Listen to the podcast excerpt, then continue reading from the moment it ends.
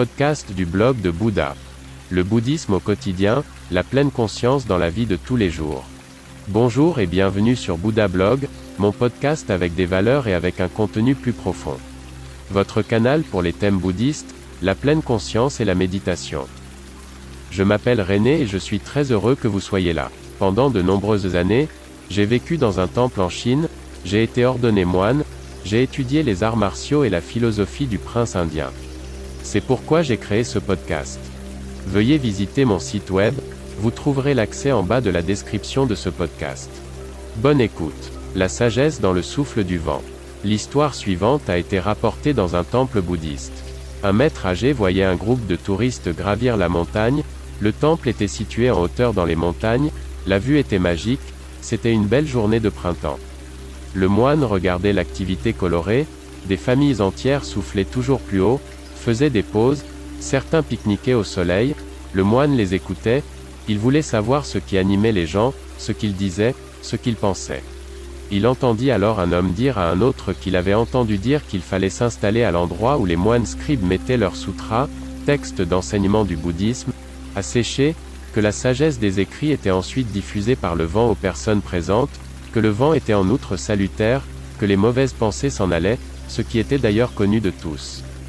Le maître âgé ne connaissait pas du tout cette histoire, il ne put s'empêcher de sourire intérieurement, il se rendit compte à quel point les gens avaient une idée étrange des enseignements du Bouddha. Il décida de faire réfléchir les touristes. Au bout de quelques instants, il s'allongea dans l'herbe et retira sa tunique, de sorte qu'il était nu à partir de la ceinture. Le soleil le réchauffait, il se réjouissait de cette belle journée de printemps.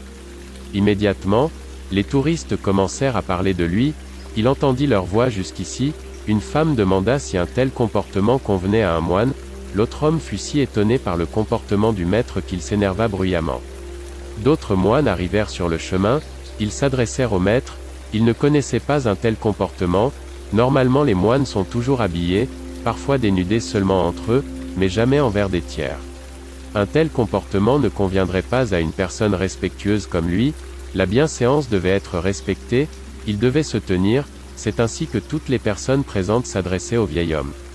Mais celui-ci ne se laissait pas démonter, il se détournait sans cesse et ne semblait même pas se rendre compte de ce qui se passait. Quand il en eut assez, il se tourna vers le groupe et dit, Voici l'histoire selon laquelle être touché par le vent, qui soufflait auparavant sur les sutras, porterait chance. Mais ici, il n'y a que de l'encre sur du papier, de la matière morte qui sèche au vent, rien de tout cela n'a de qualité qui pourrait déteindre sur le vent. Ici, au contraire, je suis assis, un vrai moine vivant, plein de sagesse et plein de compassion, je vis l'enseignement du grand maître au milieu de mes frères, mais vous préférez vous accroupir dans le vent qui souffle sur du papier mort plutôt que de me poser une question. C'est pour vous montrer vos actes insensés que je me suis libéré, je voulais vous faire réfléchir. J'espère que vous n'aspirez plus maintenant à ces choses soumises à la décadence. Eh bien, ici aussi, le chemin est le but.